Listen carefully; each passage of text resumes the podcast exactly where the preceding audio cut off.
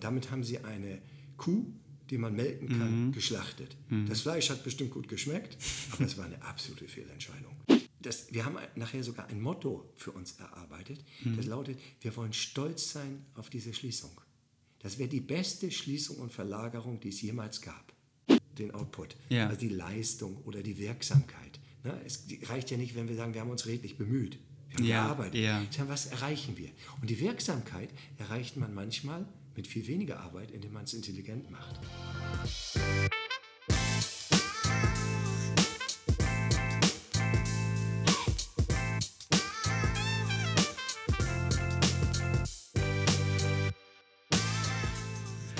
Herzlich willkommen zu Arbeit mit Muße, der Podcast, bei dem ich mit Menschen sprechen möchte, die auf dem Weg sind oder bereits schon da sind, dass sie das tun können, was sie wirklich, wirklich wollen und bestenfalls ihr Geld auch damit verdienen können. Heute habe ich den Carsten Grund hier. Carsten ist Erfolgshelfer bei Fachkräftemangel oder Fachkräfteproblemen.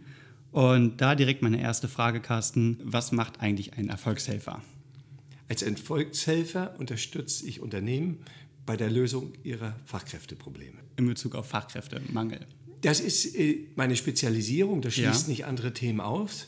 Ich habe seit Beginn meiner Selbstständigkeit im letzten Jahr gemerkt, dass ich ein Andocken meiner Kunden, potenziellen Kunden, Ja. bekomme, wenn ich ein Thema anspreche, was sie richtig betrifft, wo das Problem brennt. Ist das so verbreitet, Fachkräftemangel überall? Es ist äh, laut IHK-Umfragen mit Abstand das größte Problem. Mhm. Okay. Und es wird erwartet, dass es immer größer wird. Okay. Einige Firmen erleben es noch nicht und andere Firmen sind in ihrer Existenz bedroht. Okay, weil die Leute abspringen, die sie brauchen. Oder sie auch keine neuen finden. Ein Auslöser war ähm, der Wartungstermin meiner Heizung. Der wurde abgesagt, Ja. weil ähm, der Mitarbeiter krank war. Und dann hat es ein halbes Jahr gedauert, bis diese Firma wieder den Termin einholen konnte. Und nachdem das erfolgt war, war ich erstmal zufrieden, habe die Rechnung bezahlt. Ja. Und ein Vierteljahr später habe ich Post bekommen von dem Chef dieser Firma. Und der hat gesagt, er löst gerade seine Firma auf. Er bringt sie in eine größere Firma rein. Warum? Ja. Was ist passiert? Einer war krank und einer ist gegangen. Und dann musste der Rest der Mannschaft musste jedes Wochenende arbeiten, Überstunden machen bis zum geht nicht mehr, um die Rückstände aufzuholen. Und er sagt, das funktioniert nicht. Ich finde keine Leute mehr und meine Leute verprelle ich mir. Wir haben Betriebe, äh, ich komme aus Oldesloe zum Beispiel, ein Betrieb, der hat gerade seinen Betrieb verkleinert, weil er keine Leute findet.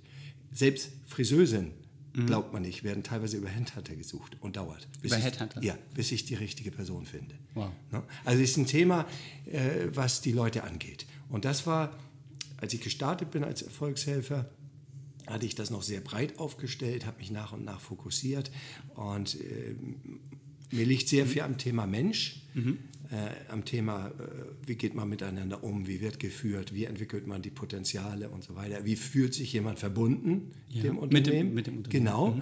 Und habe nach und nach diese Themen herausgestellt. Und bin in gute Gespräche gekommen, aber Aufträge waren eher die Ausnahme. Äh, Ein Bekannter sagte dann zu mir, du behandelst ja auch ein Luxusproblem. Warum soll sich jemand bewegen und dich Geld ausgeben und dich beauftragen, wenn es nur um Mitarbeiterbindung geht? Ja. Dann drückt es noch nicht. Ja. In dem Moment, wo er allerdings eine Vakanz hat und die nicht besetzen kann, dann merkt er auf einmal, seine Kunden kann er nicht mehr bedienen. Seine Mitarbeiter, So die da sind, die werden unruhig. Die werden auch unglücklich, weil sie so viel Überstunden leisten müssen, Ja. was sie nicht wollen. Und dann kommt er in einen Handlungsnotstand.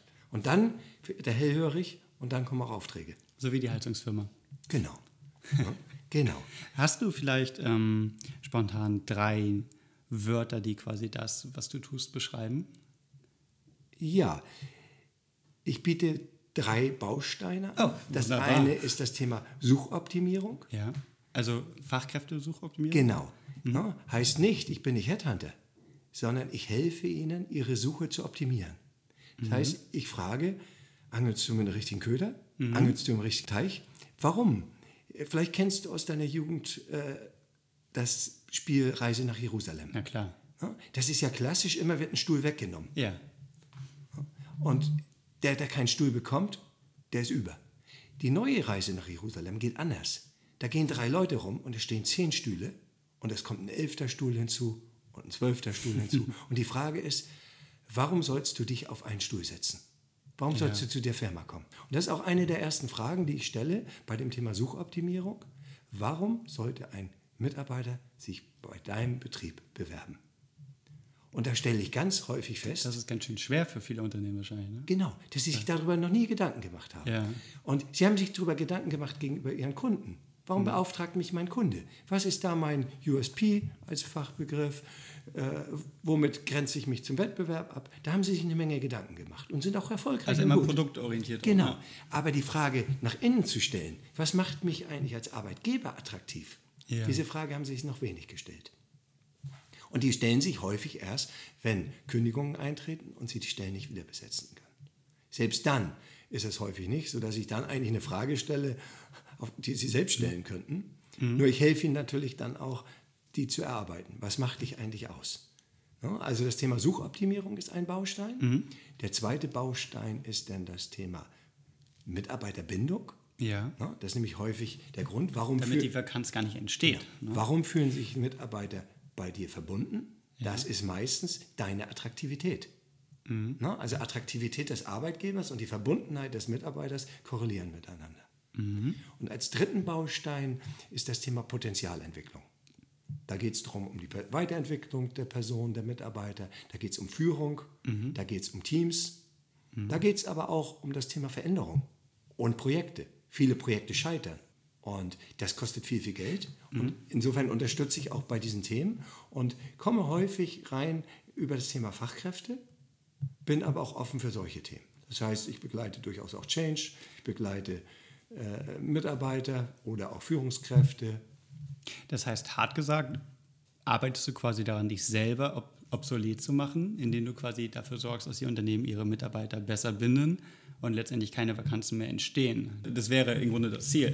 Ja, wenn, äh, wobei ich werde dann nicht äh, beschäftigungslos. Das glaube ich auch nicht, Erstmal gibt es noch sehr viele Firmen und äh, man kann immer besser werden. Ja. Es ist ja alles relativ. Ich nehme mal ein Zahlenbeispiel. Mhm, gerne. Wenn ich in Rente gehe, ich bin Babyboomer, Mhm. Dann gehen ungefähr mit mir zeitgleich 1,3, 1,4 Millionen Menschen sind dann ungefähr in meinem Alter. So Mhm. viel waren wir. Und die verlassen den Arbeitsmarkt. Und tatsächlich nachkommen nur ungefähr 700.000. Das, Oh. ungefähr, so. das bedeutet, nur jede zweite Stelle, die aus Altersgründen frei wird, kann im Schnitt wieder besetzt werden. Stell dir mal vor, du hast jetzt einen sehr attraktiven Arbeitgeber. Das hat mal einer durchgerechnet bei Bosch in Stuttgart. Die haben anscheinend eine hohe Attraktivität.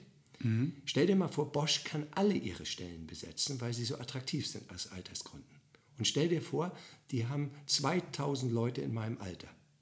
Dann gehen 2000 in Rente Und 2000 kommen. und sie könnten äh, statistisch nur 1000 besetzen und besetzen aber 2000. Dann bedeutet das für 1000 Betriebe im Umkreis, Ja. dass sie gar keine Altersstelle besetzen.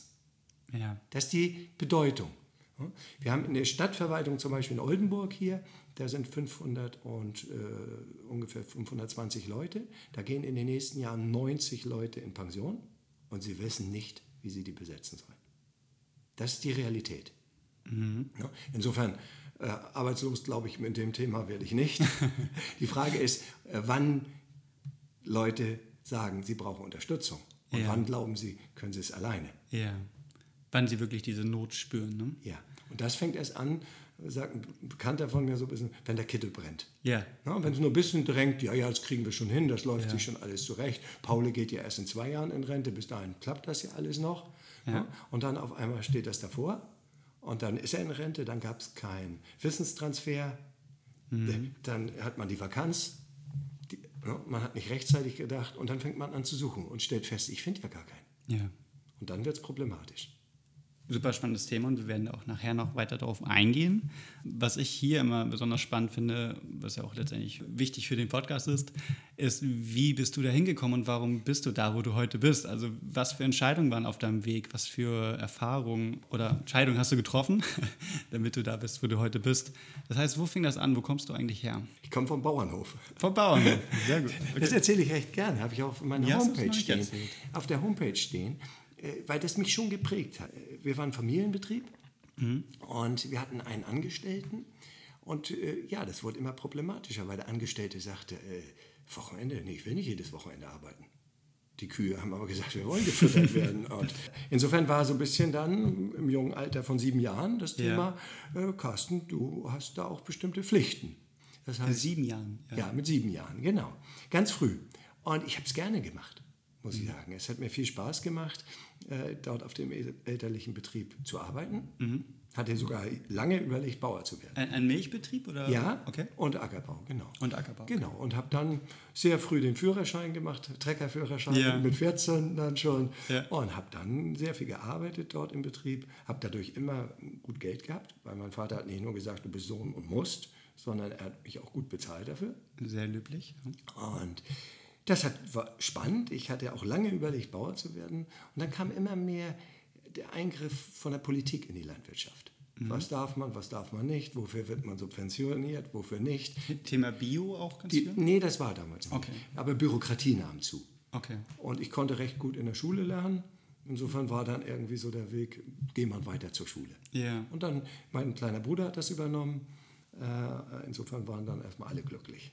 Ich habe dann ein duales Studium gemacht zum Wirtschaftsingenieur und bin äh, großen Konzerntochter in Hamburg, habe ich mhm. gearbeitet und mich da nach und nach hochgearbeitet, wurde schließlich Werksleiter dort für eine pharmazeutische Fabrik. Mhm. Und da fing eigentlich nachher so das Thema an, äh, das Thema Mitarbeiter etwas mit Menschen bewegen. Mhm. Warst du da auch schon Führungskraft? Dann? Ja, ich, nach und nach. Ich war erst mhm. stellvertretender kaufmännischer Verantwortlicher dort. Dann war ich eben Werksleiter für 140 Mitarbeiter okay. in relativ jungen Jahren, ja. mit 34. Äh, sehr spannende Geschichte, weil es ging darum, verschiedene Bereiche zusammenzuführen zu einem Supply Center. Ja. Das heißt, es war eine Fertigung, eine Entwicklung, eine Qualitätskontrolle, Technik, Einkauf und und und. Und die waren alle schön abgeteilt. Abteilung. Mhm. Meine Philosophie war, daraus ein schlagkräftiges Supply Center zu machen. Mhm. Sogar, wir waren vorher, nenne ich es mal, eine Konzernversorgungsanstalt. Mhm. Also wir haben für den Konzern Arzneimittel hergestellt. Und auf einmal sind wir angefangen, auch für den Markt herzustellen, für große Konzerne. Wir hatten auf einmal Kunden. Das ist was ganz anderes. Nicht, nicht nur interne. Genau. Ja. Und dann musste die Denke ganz anders rein. Ja. Und die, die verschiedenen Sichtweisen zusammenzuführen und äh, die Produktivität dort zu steigern, die Wettbewerbsfähigkeit zu steigern, mhm. war ein ganz spannendes Thema. Und das kriegt man nur hin mit den Menschen. Ja. Leider hat dann irgendwann die Konzernmutter gesagt, dieser Standort hat keine Zukunft. Der Standort ist trotzdem sehr hoher Rentabilität geschlossen worden. Weißt du warum? Also Aus strategischen Gründen. Oh, okay. Also die haben gesagt, das, was ihr da macht, gehört nicht zum Kerngeschäft unseres Konzerns. Okay. Und deswegen werden wir das veräußern. Das Grundstück liegt näher der Elbchaussee, da sind heute Wohnungen. Ja. Und der Immobilienboom fing an. Das zweite war, äh, wir hatten noch Produkte, die sie nicht gebraucht haben, die konnten sie verkaufen.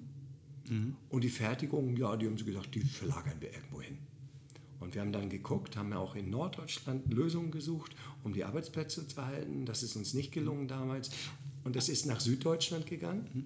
das Werk. Einmal kurz rein aus deiner damaligen Brille. Fandest du das eine kluge Entscheidung?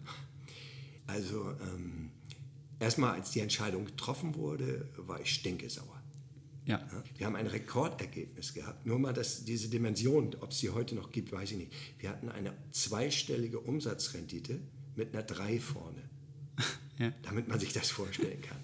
Also wenn ich dort die Entscheidung getroffen hätte, hätte ich gesagt, ihr seid ein Finanzinvestment. Wenn ihr dieses Geld jedes Jahr abgebt, könnt ihr machen, was ihr wollt. Ja. Stattdessen haben sie das zerschlagen, haben sich die Rosinen rausgepickt und haben das zerschlagen. Und damit haben sie eine Kuh, die man melken kann, mhm. geschlachtet. Mhm. Das Fleisch hat bestimmt gut geschmeckt, aber es war eine absolute Fehlentscheidung, die im Millionenbetrag lag. Ich war stinke sauer, war eingeschnappt und wollte gehen. Mhm. Und dann ist das wie bei jedem Veränderungsprozess. Äh, es gibt so eine Trauerphase mhm. und danach äh, ist irgendwie so, irgendwann ist diese Phase zu Ende. Und die Aufgabe war, das hatten Sie, glaube ich, gar nicht erst verstanden, wenn wir das hier schließen, dann müssen wir ja die Fertigung transferieren. Die hatten gedacht, sie machen alles zu.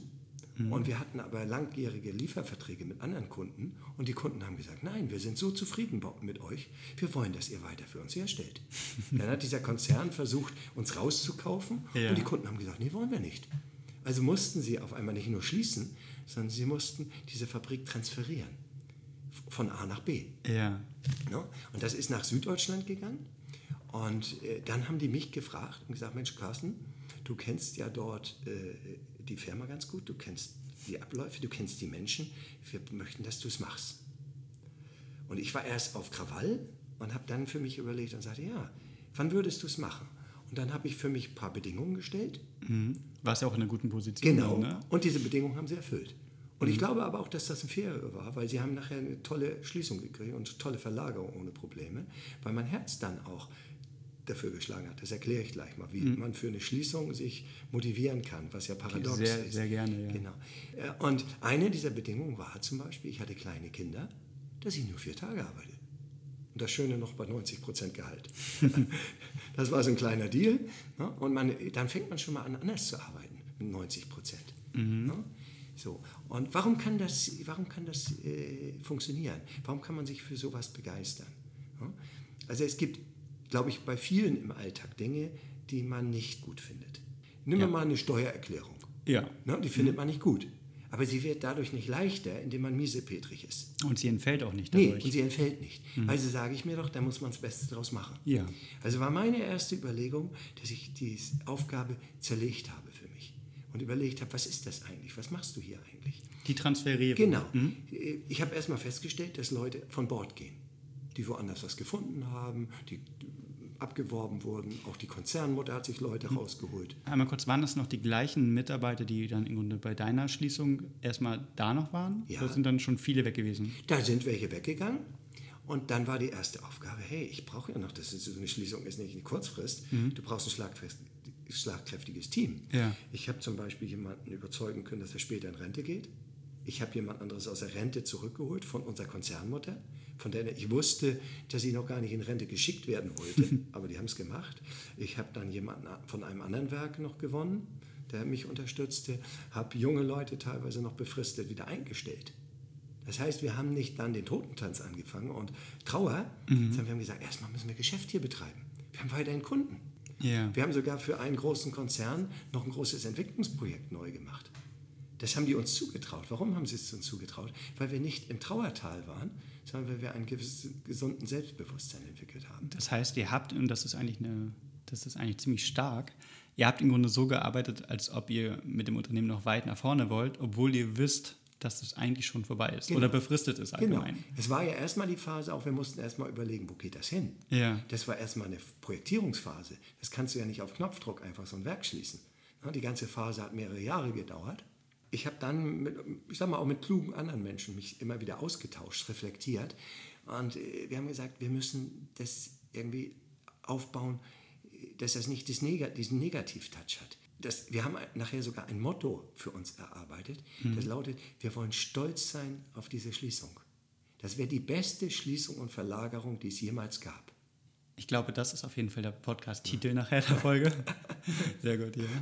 Und äh, das musst du aber nicht nur sagen, sondern das musst du auch zeigen. Ja? Also wir haben daraus Dinge abgeleitet. Wir, haben, wir wussten nachher, okay, das geht nach Süddeutschland. Und äh, die, für, die Frage ist immer des Betroffenen, was bedeutet das für mich? Das ist die Frage, die du beantworten musst. Und wenn du die nicht beantwortest, dann entsteht ein Vakuum, dann entsteht Spekulation und Unsicherheit und Ängste. Und Unsicherheit, Ängste sind nicht gut. Ja. Wir wussten, wir haben rausgehandelt, die hätten alle mitgehen können. Das heißt, unsere Aufgabe war, sich zu beschäftigen, was bedeutet das für Leute? Wir hatten Mitarbeiter, die waren 25 Jahre da, die hatten nie eine Bewerbung geschrieben. Und wir haben denen dann so eine Art ja, Arbeitsvermittlungsbüro. Das hat auch Also intern. ja, das hat unsere Konzernmutter uns auch zugelassen. Wir hatten ein bestimmtes Budget Ja. und das haben wir gemacht. Das heißt, wir haben denen geholfen. Wir haben auch teilweise das als Trainingsprogramm noch gemacht. Das heißt, wir haben geguckt, okay, du bist jetzt Kompetenz im Labor bei HPLC. Aber nur HPLC, das ist zu wenig. Du lernst auch Thermografie, Gravimetrie, du lernst GC und, und, und. Wir haben die also noch weiterentwickelt während der Zeit. Das heißt, die haben während der Zeit, wo wir geschlossen haben, Ja, haben wir die noch trainiert für den Arbeitsmarkt. ne? Wow. Also ganz andere Themen. Das, das erinnert mich tatsächlich total gerade an diese Grundgeschichte von New Work, wo ja der Friedhof Bergmann, der damals eben in Detroit und Co. die ganzen Leute von den Autofabriken, die arbeitslos wurden, halt eingesammelt hat in sein Institut und dort weiterentwickelt hat. Das heißt, ihr wart quasi dieses interne Konzern New Work Institute. Das, das ist spannend. Wir haben nicht nur das gemacht, ich glaube auch, äh, sagt zumindest ein Bekannter, eigentlich haben wir auch agil nachher gearbeitet. Erkläre ich gerne. gerne. Äh, gut, also wir haben Leute qualifiziert. Wir haben denen gesagt, ihr werdet nur quartalsweise gekündigt. Obwohl arbeitsrechtlich wäre auch eine monatliche Kündigung möglich gewesen, je nachdem mit dem Vorlauf. Ja, Und wir haben gesagt, jeder weiß mindestens zwei Quartale vor, wann sein letzter Tag ist. Das heißt, wenn du am 2. Januar noch nicht Bescheid wusstest, wusstest du, dass du mindestens bis 30.09. da bist. Wow. Ja. Also auch eine Verlässlichkeit reingebracht. ja. Wir haben dann so Dinge gemacht, wie wenn im Quartal welche gingen, dann sind wir zusammengezogen. Weil es gibt nichts Deprimierendes, als an leeren Büros vorbeizugehen. Und wir haben jedes Quartal Abschied gefeiert. Also richtig gefeiert. Von den Leuten, die jetzt Ja, gegangen Wow. genau. Es gibt heute noch ein Treffen von diesen Leuten, die sich regelmäßig Weihnachten treffen und sich austauschen. Also wir haben das nicht als Ressource Mensch gesehen, sondern wir haben als Kollege, als Miteinander gesehen. Und das war äh, eine spannende Sache. Wobei, ich bin ganz ehrlich, äh, nur mit äh, diesen Dingen, äh, Wertschätzung, löst man natürlich nicht das Problem. Ja? Wir hatten die große Herausforderung, das war ein Arzneimittelwerk. Arzneimittel haben eine Laufzeit und die müssen relativ frisch hergestellt werden. Wenn du nachher die Maschinen verlagerst, also rausbaust, kannst du nicht mehr produzieren. Du musst sie dann transferieren, du musst sie im neuen Werk aufbauen, du musst sie qualifizieren und dann musst du die Prozesse noch validieren und teilweise auch noch durch die Regierungsbehörden abnehmen lassen. Qualifizieren kann ich mir wie ein TÜV vorstellen? Ja, sowas. in der- Abnahme? Genau. Du musst zeigen, dass der Herstellprozess valide ist. Okay. Mhm. Und das dauert. Und für diese Zeit musst du natürlich Ware vorproduzieren. Mhm. Die kannst du aber nicht drei Jahre vorproduzieren, weil dann ist die Haltbarkeit nicht ausreichend. Ja. Das heißt, du musst es schaffen, die kurz vorher vorzuproduzieren. Ja. Das heißt, du sagst den Leuten, ihr werdet demnächst arbeitslos, nämlich wenn eure Maschine weg ist, aber vorher müsst ihr noch das Doppelte produzieren, was ihr bis jetzt gemacht habt. Das war die Herausforderung. Hm? Das haben wir wiederum runtergebrochen und haben gesagt, wie kriegen wir es eigentlich hin? Und ganz banal, du kriegst es nur hin, wenn die Maschinen laufen. Und die Maschinen laufen nur, wenn die Menschen da sind. Wenn du drei Mann an einer Verpackungslinie hast und einer ist krank, dann hast du ein Problem. Ja. Also musst du dafür sorgen, das war unsere Aufgabe, dass diese Menschen A verstehen, was wir von ihnen erwarten, dass sie sagen, ja, ich komme und nicht montags und freitags sagen, ich bin krank. Das war die Frage. Wir hatten eine Krankenquote während dieser Zeit von 4% im gewerblichen Bereich, was unter dem Durchschnitt liegt. Also können, haben wir es anscheinend richtig gemacht. Ja. Und wir haben es hingekriegt. Wir haben die Termine eingehalten. Wir haben vorproduziert, es gab keine Probleme, es hat geklappt. Das heißt aber, habt ihr den dann, ich sag mal, hanseatisch mit denen abgesprochen, dass eben das zu tun ist? Und, oder was habt ihr denen gegeben als Grund? Ja, da müsstest du dich ja selbst fragen, wann wärst du dazu bereit? Ja? Sicherlich die, die Klarheit und die Wertschätzung ist schon mal ein wichtiges Thema. Genau, also Sicherheit ist natürlich kein Thema, weil ich weiß, ich bin sowieso in einem Jahr zum Beispiel weg. Von daher gibt es natürlich den, den Geldwert, potenziell noch Weiterentwicklungssachen. Genau. Das wären so die Sachen, die mir jetzt einfallen. Also wir haben einen vernünftigen Sozialplan ausgehandelt. Wir haben für einige Keyplayer, die wir unbedingt brauchten, Spezialisten, haben wir auch durchaus noch einen individuellen Topf on top gepackt und sagen, wenn du bis zum Schluss bleibst, so eine Art Bleibeprämie, weil er kann ja vorher auch kündigen. Nur dann geht seine Abfindung weg. Wenn die aber nicht besonders attraktiv ist, haben wir sie eventuell noch ein bisschen attraktiver gemacht. Okay. Und was ganz wichtig war, wir haben das offen angesprochen, die Problematik mit den Mitarbeitern. Und wir haben dann gesagt, es besteht eine Gefahr, dass Sie- welche arbeitslos werden von euch. Das Arbeitslosengeld re- relevante Entgelt, das erhöhen wir nach einem bestimmten Modus. Und zwar durch eine Anwesenheitsprämie. Das heißt, wenn du kommst, kriegst du nochmal 10 Euro pro Tag on top. Wenn, du nicht, wenn du nicht kommst, kriegst du nicht nur diese 10 Euro nicht, sondern ich nehme dir aus diesem Topf, ich darf nichts vom Fixum wegnehmen, aus diesem Topf nehme ich aber auch 10 Euro raus. Das heißt, wenn er jetzt sagt, ich bin Montag krank, Dienstag, Mittwoch, Donnerstag komme ich, Freitag bin ich wieder krank, bleiben nur 10 Euro übrig. Ne? Ansonsten hätte er 50 Euro. Das ist schon mal ein Unterschied. Wenn du das auf einen Monat hochrechnest, sind das durchaus schon mal Beträge. Ja, wir hatten eine Staffelung 10 und 20 Euro. Das haben wir offen kommuniziert. Und die Leute wussten, das ist gutes Geld, was ich hier verdienen kann. Und es kann eventuell später, wenn ich arbeitslos werde, sich amortisieren. ich kriege es dann ja auf der Basis die ganze Zeit. Ja, genau, genau. Was wir dann noch gemacht haben, und das war, glaube ich, noch ein viel größerer Schlüssel, wir haben aufgehört, äh, in Zeiten zu denken. Wir wussten zwar Termine, wir wussten meinetwegen, wir brauchen noch 1000 Chargen. Bis dann dann. Genau. Mhm. Ja, aber wir haben nicht mehr gesagt, acht Stunden ist wichtig, die Anwesenheit. Weil wir wollten nicht Anwesenheit, wir wollten Leistung haben, wir brauchten Output. Wir haben denen gesagt, pass mal auf, ihr, wir haben das gerechnet, bis dahin schaffen wir die 1000 Chargen. Mhm. Nach unseren heutigen Standards. Ja, und haben dann gesagt, wenn du fertig bist mit deiner Arbeit, kannst du nach Hause gehen und du kriegst alle Minusstunden am Ende geschenkt. Wow. Das, ne? Ja. das heißt, die hatten auf einmal einen Anreiz, Verschwendung in der Zeit, Blödsinn zu eliminieren. Also, also rein ähm, Output getrieben. Genau. Wir okay. haben gesagt, wenn die Qualität nicht stimmt, muss nachgearbeitet ja. werden. Klar. Mhm. Aber mit validen Herstellprozessen und wenn die Mitarbeiter geschult sind und sich halten, kommt Qualität raus. Ja. Aber die haben sich anders, die haben anders gearbeitet. Während sonst eine Charge, sechs Chargen Lefax äh, haben wir hergestellt, äh, acht Stunden gedauert haben. Mhm. War später so, wenn ich dann jemanden suche, suchte, Paulo war zum Beispiel einer, wenn ich sagte, sag mal, wo ist Paulo? Da mhm. gucken nicht mehr an und sagen, Herr Grund, Paulo ist schon zu Hause. Das war in der Mittagspause. Der ist schon fertig. Der war nicht, brauchte nicht mehr acht Stunden. Der hat das Ganze in sechs Stunden geschafft. Auf einmal. Und das haben wir ihm nicht gesagt, sondern die haben sich selbst organisiert. Ja, wow. Ja? Ich nehme mal ein ganz schönes Beispiel, was ich erlebt habe. Wenn du äh, Verpackungslinien hast, mhm. dann hast du sogenannte Einrichter, Techniker, die mhm. rüsten die Maschine ein für das Produkt, was drauf läuft. Und dann kommen x tausend Stück davon und dann werden die wieder eingerichtet für andere. Genau, okay. Mhm. genau. Und die werden immer umgebaut. Ne? Also das war zum Beispiel Endrine, war damals so eine ölige Nasentropfen. Ja, die werden dann, das sind Flaschen, die werden abgefüllt auf einer Liquidarlinie. Mhm. Und da kommt dann so eine Füllnadel in die Flasche und füllt eben das Füllgut rein und dann wird es verschraubt mhm. und so weiter. Und diese Zuführsterne, wenn die nicht exakt positioniert sind, dann kann auch schon mal so eine Flasche abscheren. Mhm. Was total viel Ärger macht, weil dann geht diese ölige Flüssigkeit auf die Transportbänder mhm. und äh, durch, durchsifft später die Faltschachteln und dann kannst du das alles wegschmeißen. Das heißt, die Bedienung der Linie war natürlich nicht gut drauf, wenn nicht gut eingerichtet war. Ja. Na? Und jetzt war es früher so, dann lief ein Produkt aus, dann kam der Einrichter und die Frauen standen dann schon teilweise hinter ihm und sagten, jetzt mach mal zu, wir wollen weitermachen. Und dann hat er es gemacht, fühlte sich teilweise gedrängt, hat dann vielleicht auch schon mal gesagt, ja, wir können schon mal anfangen. Jedenfalls diese Schnittstelle, oder besser gesagt, ich spreche viel lieber von Nahtstellen. Mhm. Schnitt hört sich immer wie an Abteilung an. Denn diese Nahtstellen in den Prozessen, die waren nicht optimal. Und wie hat sich das ergeben? Wir haben denen das nicht erzählt. Ich bin da abends mal ins Treppenhaus runtergegangen, da war der Einrichter an der Tür, im Treppenhaus, Tür auf und rief so ungefähr rein, äh, wann werdet ihr fertig? Wann soll ich umrüsten? Na, und dann sprach die Vorarbeiterin von der Linie mit ihren Damen so, Mensch, wann sind wir fertig? Und dann sagte jemand, oh, wir brauchen noch drei Stunden.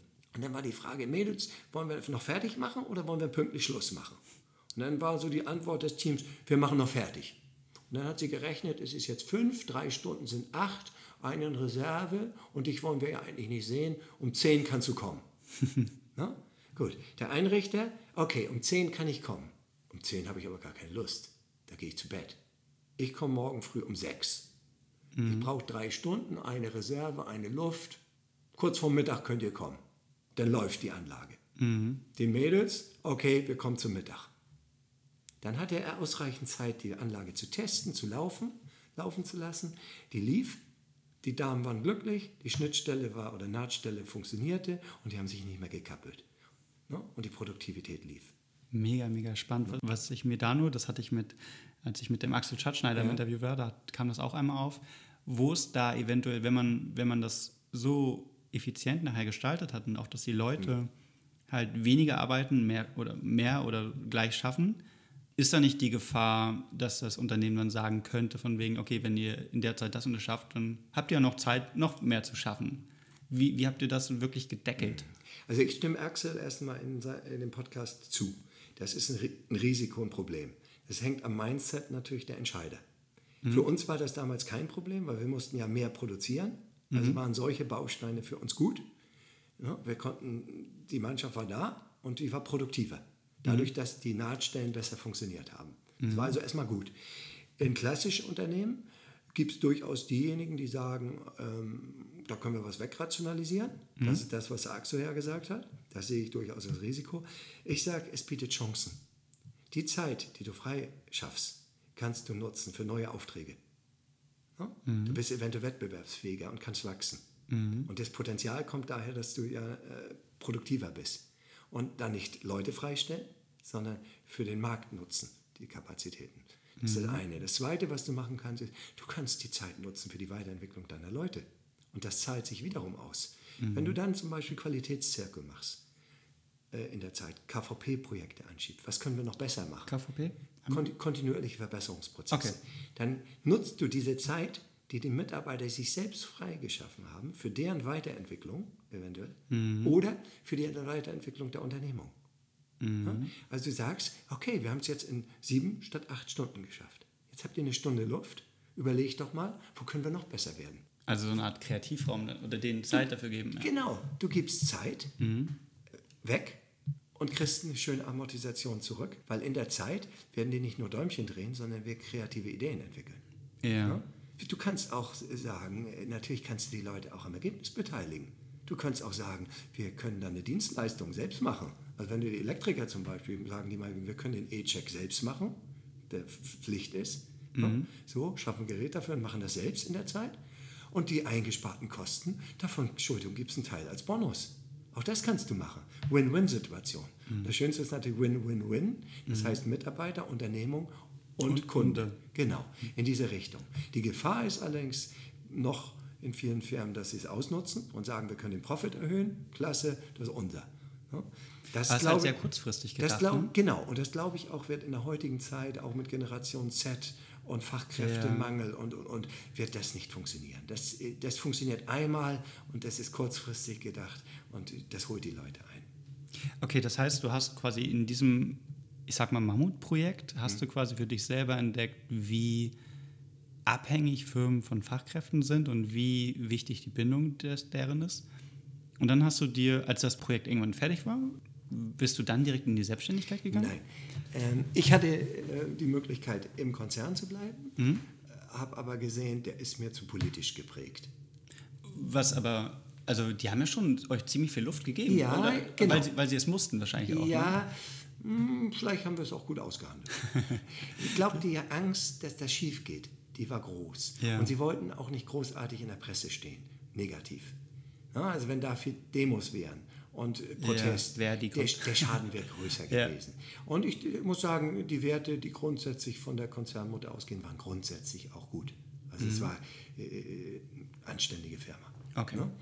Und nee, ich bin nicht in die Selbstständigkeit gegangen. Ich hatte dann, ja, gibt es manchmal so fast direkt im Anschluss also ich, als die Verlagerung fertig war, war ich freigestellt, hatte noch ein bisschen Luft und in der Zeit hat sich ergeben, äh, bei mir in der Nähe bin ich eingestiegen als Geschäftsführer in einer Pharmafabrik. Mhm. Wiederum, also Pharma wieder. Hatte die irgendwas mit dem Konzern zu tun? Nein, okay. nein. Das war ein völliger Dienstleister, der nur für externe Kunden gearbeitet hat. Okay. Und da war ein Thema, äh, ich sag mal, das Schiff lief nach einem Generationswechsel fast auf Boden, auf Grund. Okay. Und der Senior ist wieder zurückgeholt worden und hat gesagt, Mensch, ich brauche hier Unterstützung, wie kriegen wir den Laden wieder flott? Mhm.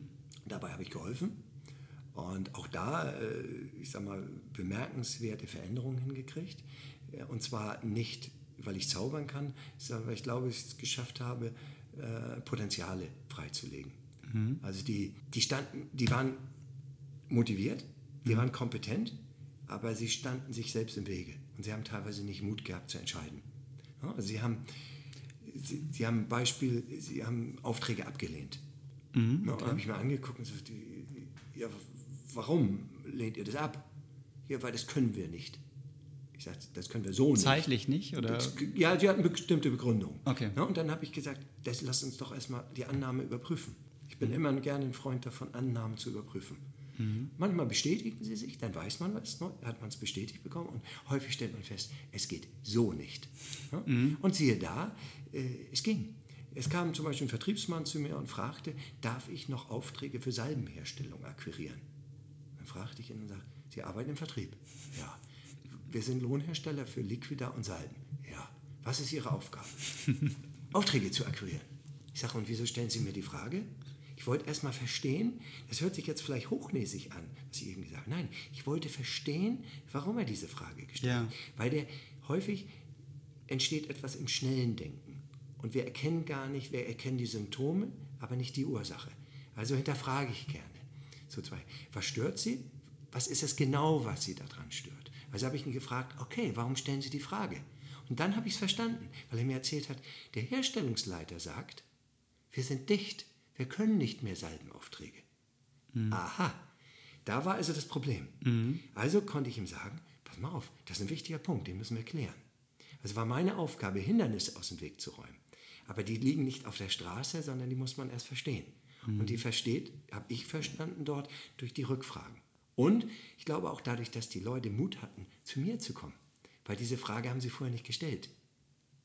Aber er ist zu mir gekommen. Und ich habe dann die Frage für mich geklärt und gesagt, pass auf, ich habe früher selbst in der Fabrik davor Salben hergestellt. Habe mir die Tonnage angeguckt, habe mir die Tonnage hier angeguckt und kam als erstes zum Schluss, da ist noch Luft. Ja. Ne? Das ist aber jetzt ja erstmal meine Annahme. Ich habe dann als zweites einen Bekannten angerufen, der diese Anlage, die wir da hatten, hatte, und gefragt, was kann man denn maximal machen darauf? Er hat mir eine sehr große Zahl gesagt, die auch bestätigte, da ist noch Luft.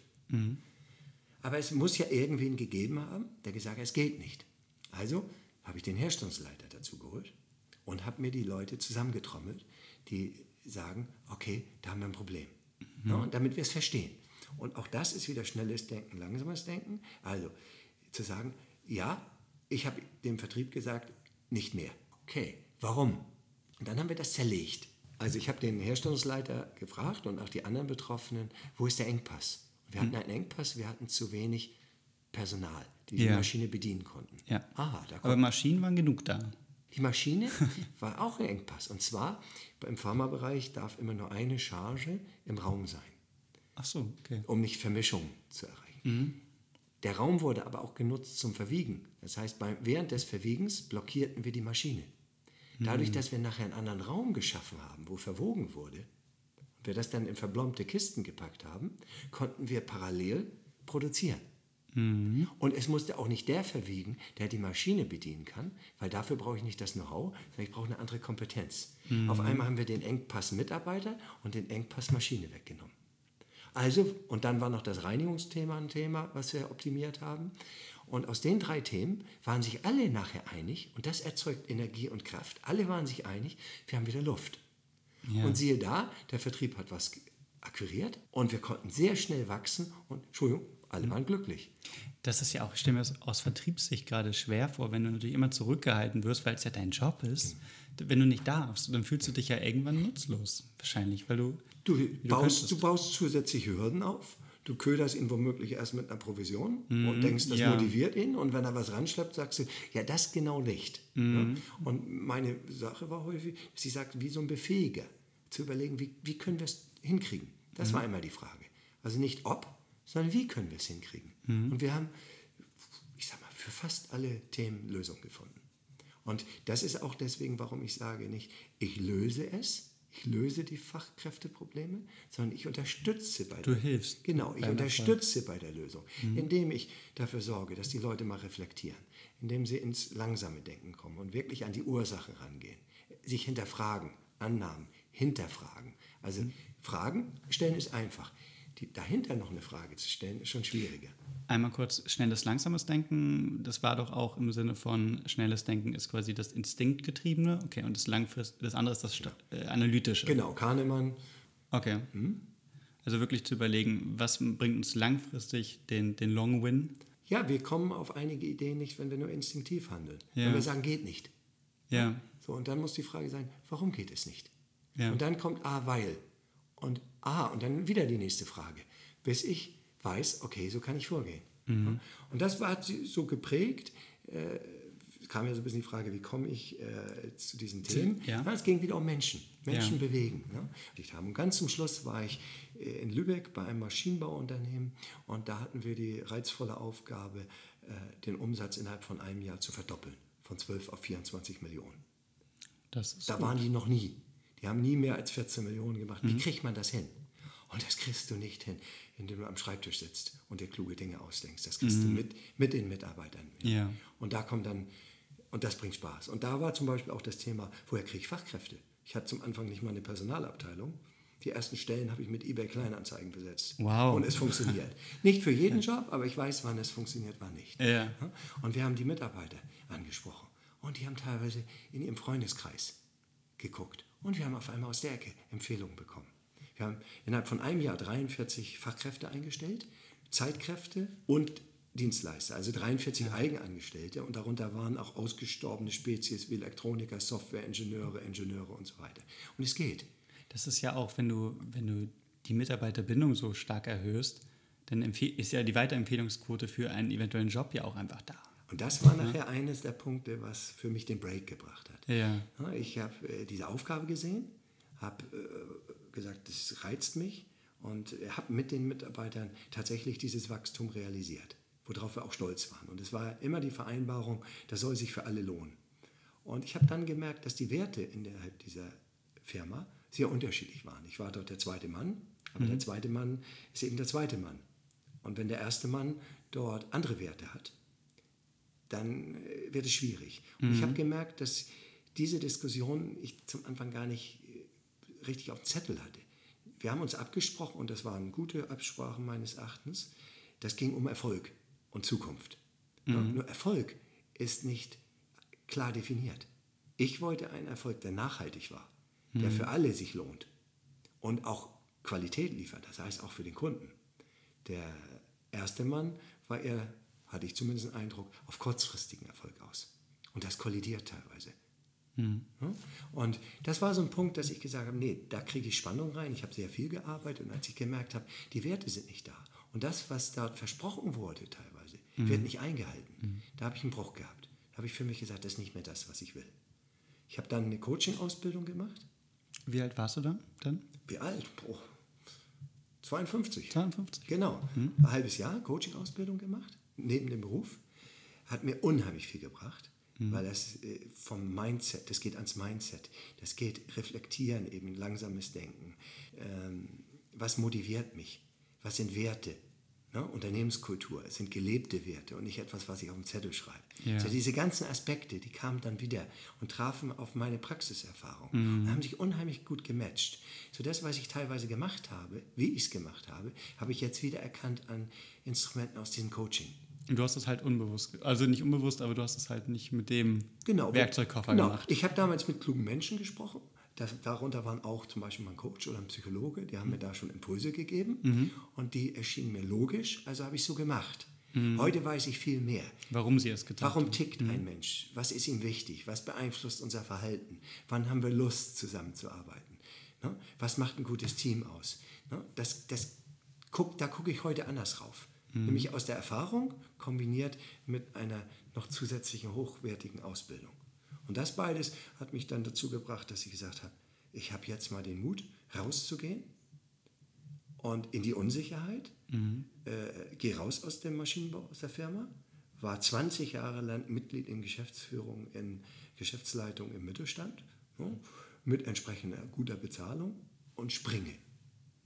Ja, und ich hatte, das war das schöne Rückendeckung eben auch aus meiner Familie, weil die gesagt haben, du kannst dir vorstellen, bei 100% Wachstum, äh, ich war abends kaputt. Ja. Am Wochenende war ich kaputt. Meine Familie hat mich zwar noch gesehen, aber ich war nicht Nicht, nicht anwesend. Nee. Ja. und das kann ich wieder seitdem. ja. Das heißt, du hattest aber auch, äh, ich sag mal, die glückliche oder erarbeitete Position, dass du natürlich einen guten, dass du sehr sanft gefallen wärst, wenn es nicht klappt, oder? Ja, also ich muss nicht unter der Brücke schlafen. Ja. Definitiv nicht. ja. Wobei auch da wieder ganz wichtig ist, welche Annahmen habe ich? Was brauche ich, um glücklich zu sein? Ja. Äh, muss ich ein großes Auto fahren, was ich nie gemacht habe? Insofern war es keine Umstellung. Ne? Äh, kann ich eventuell auch mit einem kleineren Einkommen, kann ich auch mit öffentlichem Verkehr fahren? Was brauche ich wirklich, um glücklich zu sein? Brauche ich das neueste äh, äh, Telefon, iPhone oder nicht? Ja. Das sind auch Fragen, die ich immer wieder hinterfragen muss. Und vom Lebenswert ist das, was ich jetzt mache, bringt mir Spaß. Und es kam ja ein bisschen die Frage, du möchtest mit Leuten sprechen, die das machen, was sie wirklich, Ja, wirklich, klar. wirklich wollen. Ja. Ich habe mich entschieden, das zu machen. Und meine Familie ist, habe ich den Eindruck, sehr froh darüber, weil Mhm. ich jetzt viel mehr an der Familie teilnehme. Ich bin besser drauf.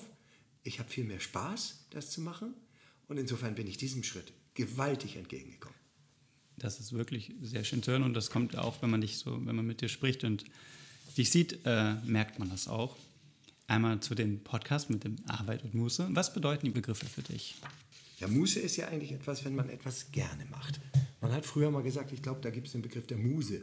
Ne? Ich, äh, so eine, fast, äh, wo jemand sich eine Freundin hält, so ungefähr. Ne? Das hat er ja dann gerne gemacht. Mhm. Ich weiß nicht, ob das sprachwörtlich das zusammenhängt. Ich auch nicht. Vielleicht müsste Axel. Axel wahrscheinlich fragen. Ich sage jedenfalls, ja, wenn man etwas gerne macht, die ich nach eigenem Wunsch gestalten kann, mhm. die Zeit, dann ist das toll. Das mhm. konnte ich auch teilweise in den Firmen, deswegen hatte ich auch Spaß. Mhm. Aber ich merkte, wenn ich fremdbestimmt war, zum Beispiel diese Nummer 1 in einer anderen Firma, der hat mich dazu gebracht, Dinge machen zu müssen, die ich nicht mochte. Mhm. Das bringt keinen Spaß. Das ist wie das Thema, wann hat man Lust? Ne? Was sind die Motive, die einen antreiben? Was sind die Werte? Und, und der das, Sinn dahinter. Genau, der Sinn. Und das ist ja auch der Generation Z zum Beispiel heute sehr wichtig. Aber nicht nur den, auch den Babyboomern ist das auch wichtig. Mhm. Deswegen glaube ich auch, dass ein Wandel in der Gesellschaft eben noch stattfinden muss.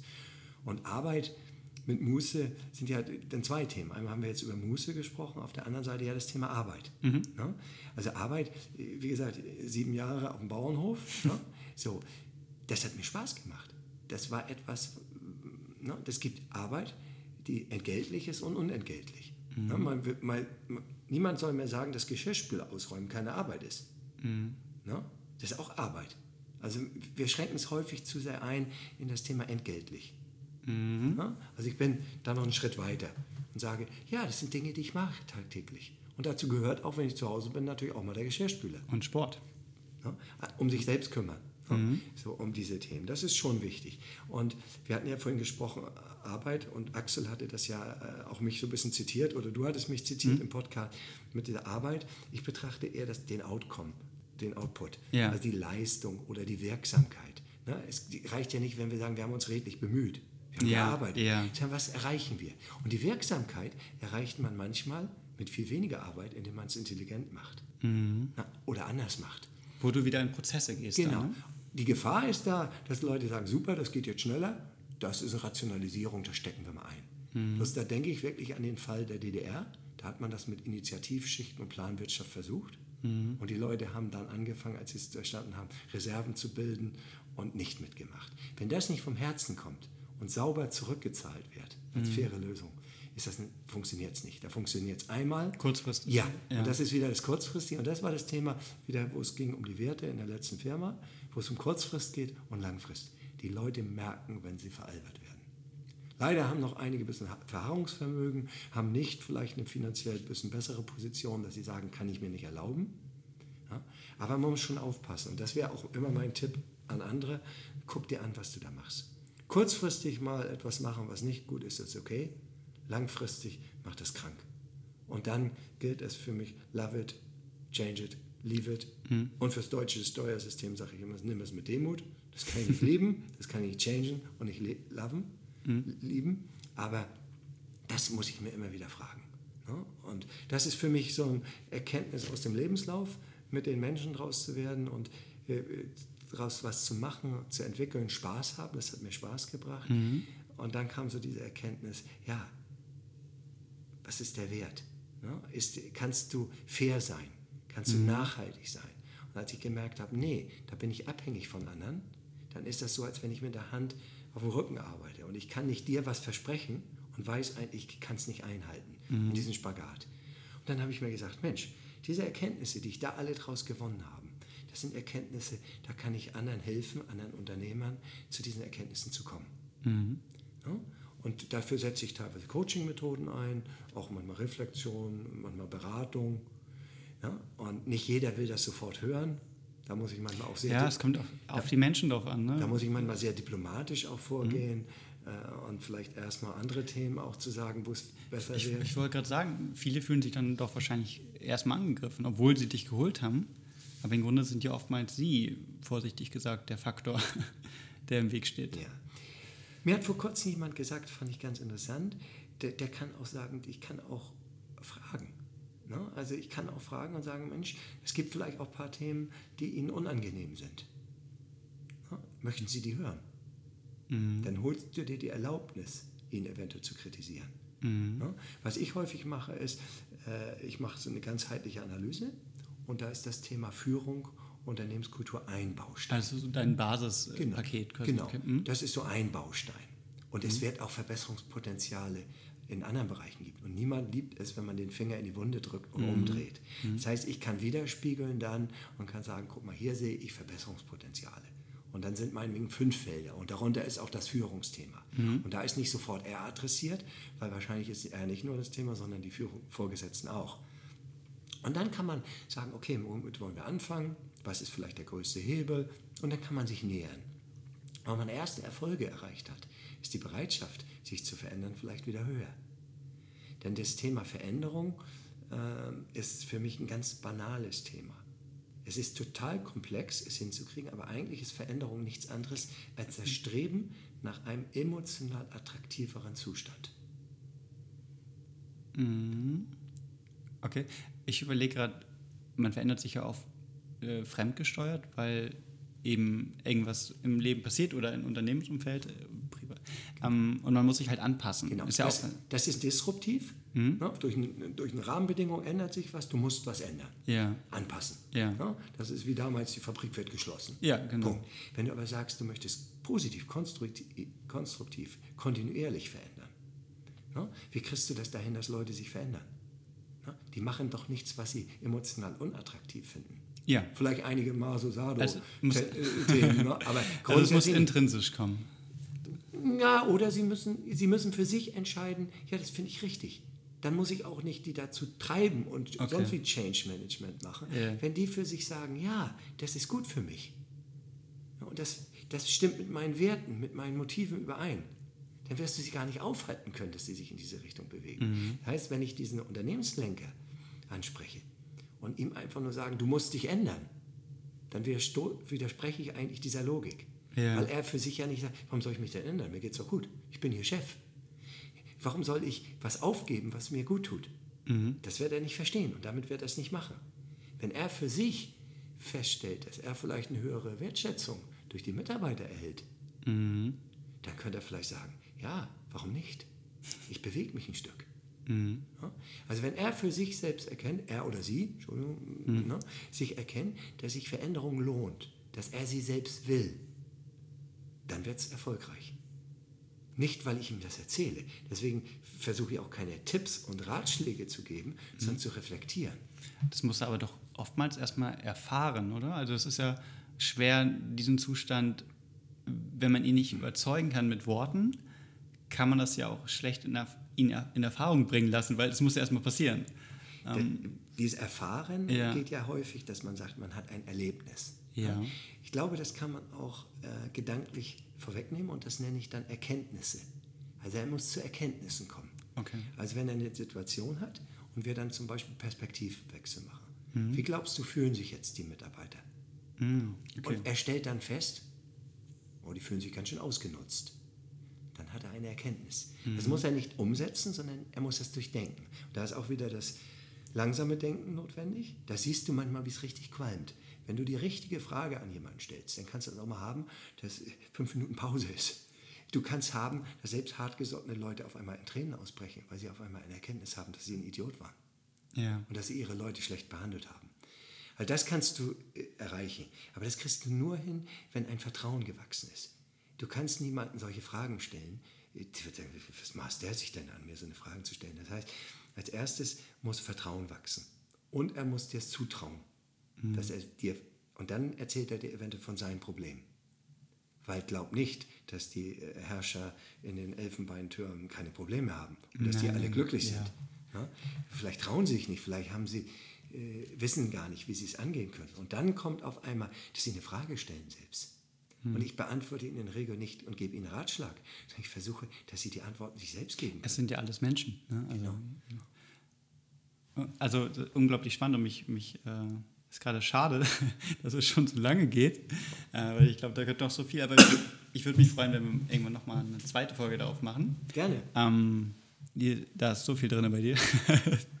ähm, ich würde doch kurz gern äh, einmal durch die schnellen Fragen gehen und äh, dann ähm, kriegst du noch die Möglichkeit natürlich zu sagen, wie man dich kontaktieren kann, wenn man möchte. Und ich kann nur empfehlen, das möchte man. ähm, Erste kurze Frage: Deine Gedanken zum bedingungslosen Grundeinkommen? Sehr spannend. Ist, um ein schnelles Urteil zu erlauben, nicht möglich. Mhm. Muss man überlegen. Ich glaube, bei mir wird es mehr Leichtigkeit erzeugen.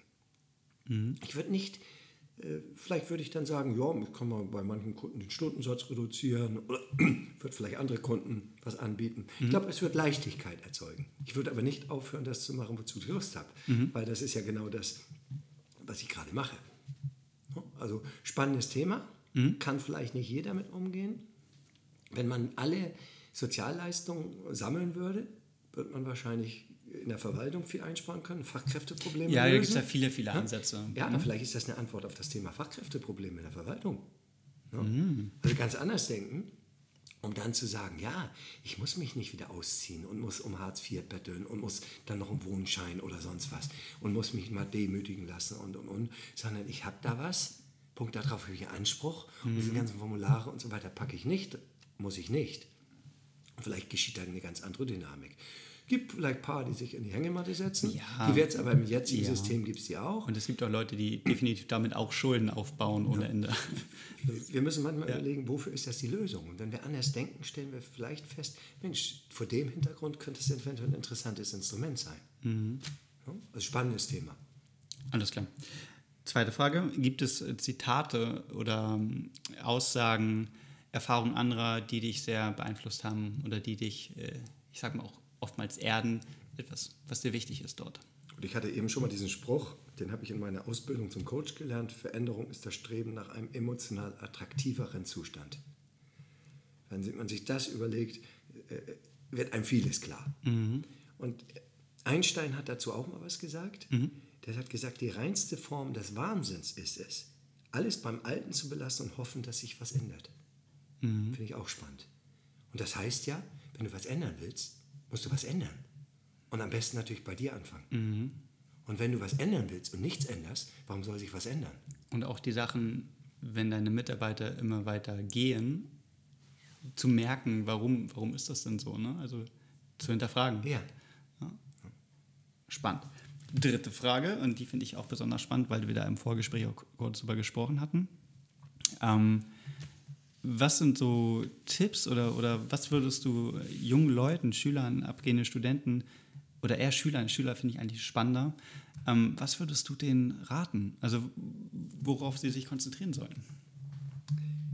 Also ich empfehle immer, sich mit seinen eigenen Motiven zu beschäftigen. Da biete ich auch, äh, das nennt sich EPP, Emotional Performance Profile, eine Dienstleistung an, das ist ein Online-Test, mhm. wo man über einfache Fragen seine Treiber, seine Motive kennenlernt. Weil da haben wir alle Schwierigkeiten zu sagen, was treibt mich an. Mhm. Ich habe zum Beispiel ein Erkenntnismotiv, ne? mhm. ich habe aber auch Einfluss- und Dominanzmotive. Ne? Deswegen spürt man sich auch in der Organisation nach oben. Mhm. Wer die nicht hat, sollte nicht versuchen, Chef zu werden. Mhm. Ne? Also sich damit zu beschäftigen und mit Werten. Was ist mir wichtig? Werte können sich mal ändern. Ne? Motive sind so mit neun Lebensjahren irgendwann verankert, die ändern sich nicht und die mhm. wollen befriedigt werden. Und entweder befriedige ich die im Job oder im Leben. Work-Life-Balance. Mhm. Und wenn ich es im Job nicht kann, eben im Leben, aber wenn ich einen Job mache, der mir zuwidergeht, funktioniert nicht, wäre ich nicht glücklich. Das geht ja auch um Spaß. Ja. Und da kommt dann zusammen, dass ich sage, wenn du Lust auf etwas hast, bist du in der Regel darin auch besser oder gut. Das heißt Lust plus Können. Und wenn du dann noch einen Bedarf hast, dann ist das die ideale Konstellation. Mhm. Ja? Und was ich denen empfehle, ist auf jeden Fall, das ist jetzt wieder ein Ratschlag, was ich nicht so gerne mache. Aber Deine Meinung. Trotzdem, ja. Also ignoriert so Themen wie, da musst du jetzt durch. Kneif mal den Punkt, Punkt, Punkt zusammen, stell dich nicht so an. Mhm. Na? Wenn, dann ist das mal kurzfristig okay. Aber ähm, so mehrere Wochen den Hintern zusammenzukneifen, das ist irgendwie anormal. Anstrengend. Anstrengend, das bringt nicht Spaß. Ne? Lebe auch im Jetzt und nicht umzu. Also mhm. jetzt esse ich nur Knäckebrot, ne? Mhm. Äh, weil dann kann ich mir irgendwann ein tolles was leisten. Ne? Nee, lebe lieber im Jetzt. Denk sicherlich und plane, klar, aber wenn es dir jetzt schlecht geht, dann nimmst du dir selbst die Kraft, um erfolgreich zu sein und das beeinflusst deine mhm. Zukunft. Da gibt es ja so diese Sprüche, ne? deine Gedanken sind dein Schicksal und, und, und, mhm. so das verkürzt. Also lebe im Jetzt, lass dich nicht in irgendwas reinzwängen, wenn das Hamsterrad da ist, pass auf, irgendwann erkennst du es nicht mehr. Mhm. Na, dann droht ein Burnout. Ja? Äh, und es gibt Krafträuber, erkenne sie rechtzeitig und reflektiere, passt das zu mir und sonst verlass es, mach was anderes. Und verlass auch schlechte Chefs. Mhm. Die haben es nicht verdient. Ja? Wenn du jetzt in einem Team arbeitest und mit deinem Chef 3% zu tun hast und mit deinem Team 97% und das bringt dir Spaß, das Team, dann bleib da. Mhm. Und dann sagst du, die 3% kriege ich hin. Nicht schlimm. Wenn der Chef aber so dominant ist, dass der einen Großteil deiner Zeit ausmacht. Und der Laune. Ja, dann mhm. verlass es. Ne? Erkenne dich selbst, vielleicht mhm. na, Orakel von Delphi. Mhm. Ne? Was willst du, was willst du nicht? Hilft unheimlich. Ich habe das mit, mit Jugendlichen gemacht, mit Schülern. Habe ich so einen Visionsworkshop, EPP, und dann mal die Frage gestellt, wie müsste ein Job aussehen, dass der dich erfüllt? Und wie müsste ein Job aussehen, dass er dich nicht erfüllt? Mhm, und wenn du dann zum Beispiel gut, ja. ein Beziehungsmotiv hast und stellst dir vor, dass du irgendwo Archivar bist mhm. oder Sachbearbeiter in einer Verwaltung und hast eigentlich mit Kunden nichts zu tun, mhm. dann stellst du fest, nee, niemals, das wird mich umbringen. Das kannst du dir richtig vorstellen, das merkst du. Da kommen fast physische Reaktionen bei den Leuten, wenn du das da mhm. durchsprichst. Und daraus kriegen sie eine Erkenntnis, worauf haben sie Lust was triggert sie. Manchmal hilft es sogar zu sagen, was war so dein Kindheitstraum? Mhm. Das nochmal zu gucken, weil da waren die noch nicht kopfgesteuert. Herz und Bauch sind ganz wichtige Themen. Wenn du die drei in Einklang kriegst, dann noch den Kopf dazu und sagst, jo, darauf ich, bin ich gut, da habe ich Lust, dann geht es auch ab. Ne? Und deswegen, love it, change it or leave it und vielleicht nochmal nimm es mit Demut. Habe ich mal in einem Kloster kennengelernt als Motto. Demut, Demut ist immer gut. Ja finde ich, also ja, ich, ich finde das so spannend, einmal kurz, weil ich, bei mir ist das auch so, dass ich viele oder das, was ich heute mache, hat nichts mit dem zu tun, wie ich früher war und äh, in der Zeit, als ich von der Schule abgegangen bin. Von daher finde ich einfach dieses, man wird auf dem Weg noch viel kennenlernen. Ne? Gut, irgendwo mit muss man anfangen, aber das muss noch lange heutzutage, muss das noch lange nicht das sein, was du bis zur Rente machst. Also ich weiß noch nicht, was ich bis zur Rente mache und ich will es auch noch gar nicht wissen weil ich fest glaube, dass ich in der Zeit immer wieder auf andere Sachen stoßen werde, die natürlich irgendwie verbunden mit dem jetzigen sind, aber aufgrund von vielleicht auch neuen Technologien und und, da entsteht einfach noch sehr, sehr viel, äh, wo ich sage, okay, jetzt will ich mich aber darauf stürzen. Das ist ja wirklich, das ist ja richtig Bombe. Also dieser, dieses Weiterentwickeln. Ne? Ich glaube auch, dass die Zeit viel zu schnell dafür ist. Also natürlich gibt es Erwerbsbiografien, die 40 Jahre in einem Betrieb. Natürlich. Ich war 20 Jahre im ersten Betrieb. Vielleicht wäre ich da noch, wenn er nicht geschlossen werden würde, weil es ein guter Betrieb war. Äh, aber danach kamen viele Zufälle ja. auch rein. Und es hat sich was verändert. Mhm. Und heute gibt es Jobs, werden, werden automatisiert, digitalisiert. Soll ich dann den Kopf in den Sand stecken? ich muss flexibel sein. Mhm. Einige sagen ja, äh, der Weg geht, kommt beim Gehen. Mhm. Und das, Ne? Der Weg ist das Ziel und nicht umgekehrt. Ne? Und zu gucken, wo man hintreibt. Und ich glaube, das wissen ganz viele nicht. Und das wusste ich auch nicht, äh, als ich 20 war. Mhm. Definitiv nicht, was ich werden wollte. Ne? Ich habe damals für mich ein paar Themen. Ich habe damals wirklich gesagt, ich will nur bis 50 arbeiten müssen. Das ist mal entstanden, weil jemand kurz vor der Rente und nach der Rente verstorben sind. Da war ich gerade ganz kurz in der Firma. Da habe ich für mich gesagt, das kann es ja nicht sein die kriegen ja alle tolle Betriebsrente, leben darauf hin. Mhm, aber arbeiten sich tot bis dann. Und dann sind sie irgendwann. Und dann habe ich gesagt, nee, das will ich nicht. Und Versuch, habe für mich gesagt, ich will eine finanzielle Unabhängigkeit mit 50 erreichen. Das heißt ganz verrückt, als ich äh, mein Haus gebaut habe, habe ich das so finanziert, dass ich mit 50 getilgt habe. Ich hätte mir vielleicht ein größeres kaufen können, habe dann aber gesagt, nein, dies kann ich nur sicher kaum. Also habe ich eine Doppelhaushälfte mhm. ja, ne, gebaut die habe ich dann auch abbezahlt bis dahin. Dann kam natürlich irgendwann die Schließung, dann habe ich eine Abfindung gekriegt, dann habe ich das doppelte Haus nochmal getauscht gegen ein Familienhaus. so ungefähr. Ne? Aber dass, dass man für sich einen Plan hat. Ja. Ne? Das ist eine Richtung. gut. Und wenn man diese gewisse Unabhängigkeit hat, lebt sich natürlich auch leichter. Mhm. Ja, auf jeden Fall. Ja. Ich habe heute Vormittag äh, bei Facebook einmal quasi gefragt, ob jemand Fragen an dich hat. Ne? In deinem Bereich, Fachkräftemangel Erfolgshelfer. Und ich habe eine Antwort bekommen, die ist von der Barbara Hilgert. Und Barbara hat gefragt, was antwortest du Beratern, die behaupten, Fachkräftemangel gibt es nicht, die Arbeit müsste nur besser organisiert werden, dann fehlen nicht so viele Fachkräfte? Spannende Frage. Die IHK, die fragt regelmäßig ihre Mitgliedsunternehmen. Mhm. Und mit Abstand, das, die häufigste Nennung ist das Thema Fachkräftemangel. Mhm. Das heißt, da müssen ja diese Firmen alle sich täuschen. Allerdings ist das Thema nicht gleich verteilt. Es gibt wirklich Situationen, wo am gleichen Ort für gleiche Jobs einige Firmen sagen, sie haben überhaupt kein Problem und einige haben ein großes Problem. Deswegen biete ich ja auch nicht nur an das Thema Suchoptimierung, sondern auch Mitarbeiterbindung und Potenzialentwicklung. Mhm. Weil die, die gut dastehen, die haben teilweise noch nicht das Problem.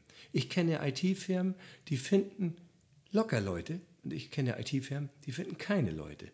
Insofern, ja, es stimmt durchaus, aber es ist nur die halbe Wahrheit. Mhm. Und jetzt könnte man sagen, ja, die Digitalisierung, die schafft ja äh, die Lösung. Ja? Das ist der Idealzustand, dass das Tempo aufeinander abgestimmt ist. Nur im Moment fehlen Leute zum Digitalisieren.